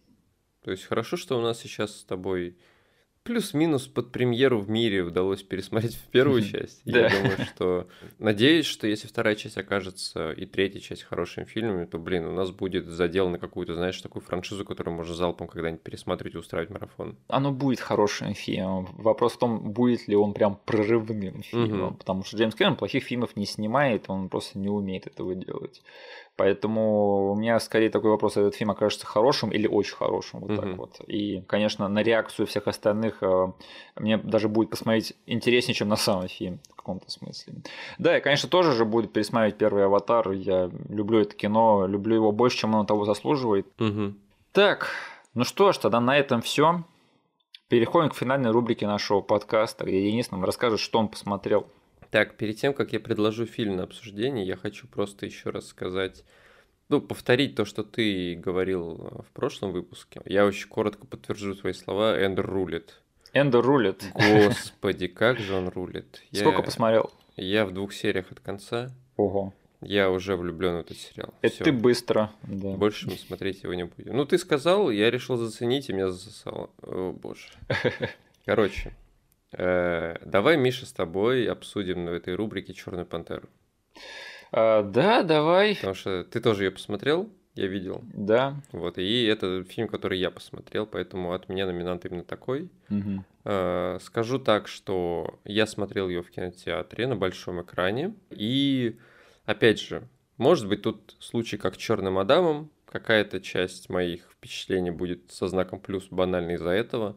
Э, Потому что я смотрел уже... Ну, на Черном Адаме никто не аплодировал, никто не улюлюкал. А здесь, вот помнишь, мы с тобой как-то обсуждали, что есть какая-то магия у марвелских фанатов сходить, и там новый герой какой-то появляется на экране, или просто под конец, когда эмоциональные ставки все разыгрываются по нотам, Мгм. люди просто сидят, и вот это вот эле- электричество в зале чувствуется, да? Да. И я попал на такую благодарную публику, когда... Ну там, я сразу... Давай со спойлерами к чертям. Да, да, да. Времени достаточно прошло. Вот, когда появился Киллмонгер, О, Господи, просто весь зал взорвался. Большой аймаксовский зал взорвался э, аплодисментами. И я вот реально такого давно не чувствовал. Я Что? готов сказать, готов сказать этому фильму спасибо банально только за это. что? Аплодировали? Да. What the fuck? Я думал, я один такой. Блин, ну я, я тебе завидую, я не с такими людьми смотрел. да. У меня просто весь зал такой, вау, е! Я сижу, говорю, я что, блин, на матче рестлинга какого-то сижу. Офигеть, это круто. да. Вот, э, и поэтому вышел я с кинотеатра очень заряженным по части эмоций, потому что это первый для меня и для, наверное, какого-то большого прокатного фильма такое исследование по части скорби, Да? не только э, в рамках вселенной фильма, но и в рамках там съемочной группы, друзей, знакомых, всех коллег по цеху, и это чувствуется. Э, И эмоционально я был немножечко как бы все-таки вымотан и с положительной, и с отрицательной точки зрения, как бы, ну, эмоции все равно били э, через край. И вышел я там благодарным этому фильму. Прошло доста- достаточно времени, чтобы я там переоценил и немножечко это все в сторону отодвинуть, потому что, да, типа, ивенты в реальной жизни, они откладывают какие-то отпечатки, но я не могу записывать это всегда в кредит этому фильму. Очень много крутых перформансов родилось просто банально, потому что ты видишь личную вовлеченность актеров угу. в некоторые сцены, в некоторые диалоги. Просто фильм открывается очень серьезной, сильной секвенцией событий, которые имеют в себе вот этот вот слой того, что каждый актер понимает, что он говорит не только о Чале, но и о Чедвике. Да. Это чувствуется, ты не можешь это выкинуть из фильма. Да, получился очень уникальный коктейль, и он получился, черт возьми, за очень грустных событий. А, но я все равно сейчас постараюсь как-то адекватно этот фильм а, и объективно судить без всего этого дела. Я проговорил, что это там есть, это очень уникальный случай. То есть не каждый фильм может получить такой вес дополнительный, эмоциональный. У этого фильма он есть, по праву, к сожалению, он есть. Но там после вкуса сейчас, спустя какое-то время, оно не очень хорошее на самом деле. Это классный марвелский фильм, он совершенно не дотягивает каким-то сюжетным в отрыве вот, да, от э, скорби по сюжетным каким-то структурным перипетиям э, не дотягивает до первого фильма, по моему мнению. Он немножечко затянут, он перемудрен и структурно там некоторые вещи не совсем последовательно для меня выстреливали. Тут все еще классный экшен. Я безумно рад, что они смогли показать Немора, человека с крыльями на лодыжках, э, очень крутым и большую часть фильма действительно угрожающим. Пока ты не поймешь, что тебе нужно его просто от воды от, отводить. Ну да ладно. Вот. Но до этого он офигенно двигается. Они придумали ему вот эту вот, э, не знаю, физику того, что он бегает по воздуху благодаря этим крыльям. Он как чувак, который прыгает лево-право. Это прям очень было прикольно смотреть. То есть я устал от всех этих летающих по одной траектории чуваков. Если супергерой летает, он просто будет по дуге летать. А этот человек реально бегает по, по воздуху. Да. Это очень круто было сделано. Вот. Э, я считаю, что Шури это отличная замена ну, из того, что есть, как какой-то эмоциональный кор этого фильма, да? Да. Чали из того, что было, она справилась отлично. Не могу просто там сказать, что все было круто по части ее билдапа к этому моменту, потому что, да, в конце она была озлобленным персонажем, который злится на мир за то, что случилось, но я увидел то, что сценарно и сюжетно этот персонаж сетапился в первых сценах уже как озлобленный на все это дело, за что, типа, фиг знает на бумаге у нас есть Тчала, Тчала, который скрыл от всех свою болезнь, но она уже злится на весь мир, хочет его сжечь, и типа фиг знает. Для меня это не до конца сработало. И это фильм, который для меня с двумя концовками, то есть разборка в Ваканде для меня была хайлайтом, а разборка на этом на этой посудине в океане это было немножечко разочарование, потому что я еще посмотрел на все это дело с немного с дизайнерской точки зрения, и человек, который придумал ну, человек, который пропихнул решение того, что у нас будут синие атлантицы, или как они там, короче, синие подводные челы, да. а потом мы сделаем боевые костюмы для наших э, чуваков из Ваканды тоже синими и посадим их на черную посудину и драться друг с другом, было не очень хорошим решением, потому что угу. даже на большом экране я видел, как просто синие дерутся с синими. Угу. Вот. Но удовольствие я получил. Говорю, коктейль очень уникальный получился для индустрии, для франшизы, для всей вселенной. И да, фильм очень особняком стоит банально из-за тех ивентов, которые сопровождают весь этот фильм. Mm-hmm. И вот такие впечатления пока что. Но как бы пересматривать пока не тянет, потому что он мне показался действительно затянутым и переусложненным. Я в чем-то согласен, в чем-то нет. Э, для меня это вообще в легкую сильнейший фильм из четвертой фазы Марвел. А, если так говорить, конечно, да.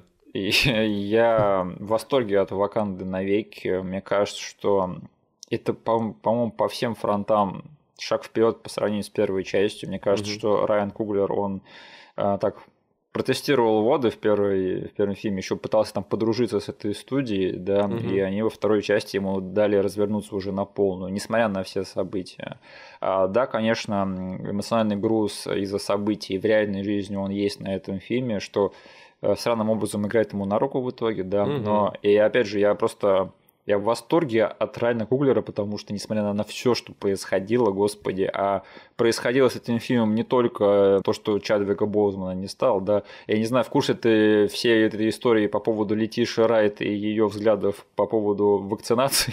О боже, нет. Э, в общем, все это творилось, и, господи, там, если... Я следил просто за разработкой этого фильма по Твиттеру, там много всего было, и то, что в итоге он снял настолько сильное кино, угу. это просто, мне кажется, кажется, нечеловеческое достижение. И э, я на несколько уже отзывов натыкался, на несколько мнений, что якобы перемудренное, усложненное, неструктурированное кино я не знаю, почему я всем сердцем был готов принять вот все эти шероховатости и просто принять их как данные. И угу. мне кажется, что э, нестандартности в этом фильме, они для меня сыграли на руку в итоге. Угу. Мне понравился, супер понравился момент, когда Неймар э, разносит Ваканду, конечно. Да. И потом, когда финальная разборка уже на этой платформе и между Шури и Немором на этом островке, мне кажется, все это было дико круто. Эм, сюжет крутой, что Ваканда стоит между Немором и всем остальным миром, тоже супер э, интересно. То есть я, опять же, не пересмотрел пока что, потому что пересматривать фильмы в кинотеатрах сейчас трудно, да, мне было трудно выбраться один раз этот фильм посмотреть, а уж пересматривать его тем более. Э, с удовольствием пересмотрю его дома как-нибудь. Mm-hmm. Очень жалко, что нет в доступе там побольше сеансов, конечно. Я от Пантеры второй вообще в восторге, мне кажется. Один из сильнейших фильмов, мне кажется, из всех, э, всех фильмов Марвел. То есть прямо не знаю, один из этих фильмов, в которых можно сказать реально фильм, а не муви, да, то да. есть не проходное, что-то не такое жевательное, не disposable, что-то реально стоящее на своих двух ногах как отдельное произведение, в котором время от времени появляется Мартин Фриман со своей женой и говорят, эй, мы все еще во вселенной Марвел, черт подери, ну нахера их туда напихали, я не понимаю. А, но, тем не менее, несмотря на все это, я считаю, что Wakanda Forever это достижение. Как тебе Железное сердце? Слушай, мне понравился этот персонаж, я, в принципе, считал, что ее органично вписали. Да и все, как бы у меня сильных мыслей больше нет. Блин, что-то для меня она вообще не зашла. Она как будто пятое колесо в этом фильме. Не знаю, может, надо пересмотреть, но у меня я понял, что для меня этот персонаж вот не вписывается во все это дело. Там последней капли было, когда, помнишь, они все готовятся к финальной драке, да. и они показывают, как она себе мастерит костюм. Угу. И, ну, типа, явно куча аллюзий на Тони Старк, и в один момент она вырезает прямо из металла такое очень карикатурное сердце железное, да? Да грубо неотесанное, вот вырезанное, как будто бы Тони у себя в пещере замутил. И буквально следующее же появление этого персонажа в кадре, она просто в очень четком, модном, вылизанном костюме этого железного сердца готовится к драке, думаю, блин, куда она вот это вот неаккуратное сердце зафигачила? Ну, такой просто дисконнект у меня был. Короче, моментами, говорю, у меня вот лично не сложилось, не сложились отношения с этим фильмом. Угу. Я понимаю, что там наличие просто сильной эмоциональной сюжетной подоплеки в этом фильме, оно делает этот фильм лучше всего, что было в этой фазе. Угу. А, потому что это реально, это просто, это уже не аттракцион, да. Этот фильм пытается тут да там свалиться в него, там пошушукать, посмеяться, как ты сказал, там Мартин Фриман пытается напомнить, что ха, на самом деле там типа за дверью еще тусят классные ребята, вот. Э, и сам фильм тоже пытается иногда свалиться просто в драку CG персонажей синих на черной платформе, но там условно выступление в ООН, да, очень сильное в самом начале фильма, просто у тебя мурашки идут от этих перформансов. Энджела Бессет, да. Просто офигенно сыграла. Вот. Говорю, тут я со стороны все-таки людей, которым структура этого фильма не совсем до конца зашла, но там, условно, где этот фильм стоит и какие у него соседи, я все-таки каким-то уважением к нему проникаюсь. До конца, на самом деле, для себя не понял, э, как относиться просто к тому, что этот фильм каким-то образом все равно использует ивенты, которые произошли в реальном мире э, в условиях большой корпоративной машины, как Disney, не знаю, да, там очень много э, для кого в рамках там съемочной группы это все-таки личная история, да, но все равно тут деньги замешаны. Дисней увидел во всем этом деле условно какое-то прощальное письмо Чедвику. Угу. Э, в титрах вначале показали только его футаж под э, тишину. В конце сделали очень много поклонов ему. не знаю, насколько я готов, типа, такого рода вещи воспринимать от большой студии, которая зарабатывает на этом деньги. То есть личные истории, там, условно, его друзей, Райана, да, там, э, актеров я готов воспринимать. Насчет студии надо будет еще подумать, как я к этому буду относиться. Но у меня никогда не было такого чувства, что они эксплуатировали этот момент. Э, И опять же, даже такой момент был, да, когда там Киллмонгер появляется. Да. Я так подумал, стоп, а почему они не сделали так, что там сидит как будто бы э, Тчала, да, со спины, а потом раз камера объезжает, и это оказывается Киллмонгер. Я такой подумал, Мгм. а нет, стоп, это было бы э, несправедливо к зрителям, да, бейтить их, как будто бы там сидит живой Чадвик Боут. Мне так Да. делать нельзя, конечно же. Поэтому мне кажется, что они в этом плане справились. Ну, Дисней есть Дисней, Да. от него не скрыться. Они делают деньги даже на нас с тобой каким-то образом. Поэтому они на всем делают деньги, уже можно об этом не думать. А, Да, и я полностью на борту в плане того, чтобы Шури стала новой черной пантерой во вселенной Марвел. Да. Вообще вопросов к этой актрисе у меня нет. Э, И знаешь, если бы мне пришлось сделать какой-нибудь ре- рерайт этому фильму, да, и что-нибудь там вычислять в монтаже или на уровне сценария, э, я люблю эту актрису, и мне нравится этот персонаж, но я бы к чертям выкинул Накию из этого фильма просто. Она же особо... Блин, там реально можно ее спокойно вырезать. Она появилась, чтобы проникнуть в Атлантиду и, И ничего не сделать. вытащить оттуда Шури и Рири. Что они могли сделать сами. Да. Как бы, если бы мне пришлось где-нибудь э, как бы облегчить этот фильм, я бы выкинул все сцены с Найки и просто оставил бы ее для сцены после титров, где она появляется с сыном Чала. Все. А в остальном, мне кажется, что ее присутствие только отяжелило этот фильм. Да. Ну, спасибо, Миш, ты посадил семечко сомнений, когда сказал, что Летиша Райт э, пытался саботировать съемки этого фильма. А. Там на самом деле более сложная история. Ничего с моих слов не воспринимайте, идите сами разберитесь. Да. Мне кажется, в итоге там все закончилось мирно, да. То есть не было ничего критического. да. Слушай, я тоже ходил в кино, и я посмотрел фильм под названием Меню. Я не знаю, слышал ли ты о нем или нет. Я... Мгм. Это вот тот случай, когда я видел только постер этого фильма, и какой-то хайп по поводу него, но я ничего не знаю про сюжет и про Мгм. жанр даже этого фильма. Я тоже практически ничего не знал. Видел три знакомые рожи на постере. Да-да-да. Рэй Файнс, Ник Холт и Аня Тейлор-Джой. Э, Знал, что какое-то э, кино с хорошим базом за рубежом. И я так посмотрел, знаешь, сейчас невозможно отслеживать новые релизы по нашему фактическому графику премьер, да, то есть Мгм. там только то, что официально разрешили показывать. Поэтому я теперь отслеживаю по графику выхода фильмов в Казахстане. Я знаю, что если там выходит, то, скорее всего, и к нам что-то перекочует. Я тут увидел, что этот фильм выходит в Казахстане буквально на днях. И поехал в Казахстан смотреть. И поехал в Казахстан смотреть, конечно. У меня же денег, блин, просто дофига. А, Нет, э, я просто немножечко навел информацию, смотрю, этот фильм у нас идет в одном кинотеатре. И я такой, почему бы нет? Я в этом кинотеатре и так уже смотрел фильмы. Незнакомый для меня кинотеатр, съездил туда, хоть и не совсем удобно. Посмотрел фильм «Меню». э, И замечательно провел время с этим фильмом. Это, короче, один из самых необычных, самых нестандартных герметичных триллеров, что я в своей жизни видел. А, Э, Очень напряженно, очень сатирично, очень смешно. И я этот, на этом фильме еще раз понял, как сильно я люблю Раифа Файнца как актера. Я всегда его любил. Это еще раз убедился в этом. Э, Если любите напряженные герметичные триллеры, то не пропускайте. Это один Я из думал, самых. фильм про еду. Это фильм про еду, э, про то, как кучка элитных богачей, представителей высшего общества собираются на ужин э, в элитный ресторан на острове к эксцентричному шеф-повару. Да. Я просто думал, это фильм, типа, знаешь, фудпорн. Это большая его часть, это большой А, его окей. аспект, но в остальном это герметичный триллер, поэтому если звучит интересно, то не пропускайте, ничего не, не хочу спойлерить, но и это один из самых интересных, самых уникальных фильмов, что я смотрел в этом году, очень-очень рад. Слушай, э, Searchlight Pictures, да, который бывший Fox Searchlight, я рад, что они все еще делают э, хорошее дело. Я вот совсем недавно посмотрел еще один фильм, называется «Смотри, как они бегут» с Мгм. Сэмом Роквеллом. Еще один фильм, как будто бы снятый 10 лет назад в самом лучшем смысле, то есть сейчас такого уже не снимается. И еще один релиз эм, в Searchlight Pictures, то есть я рад, что они продолжают творить э, добро даже под э, Диснеем.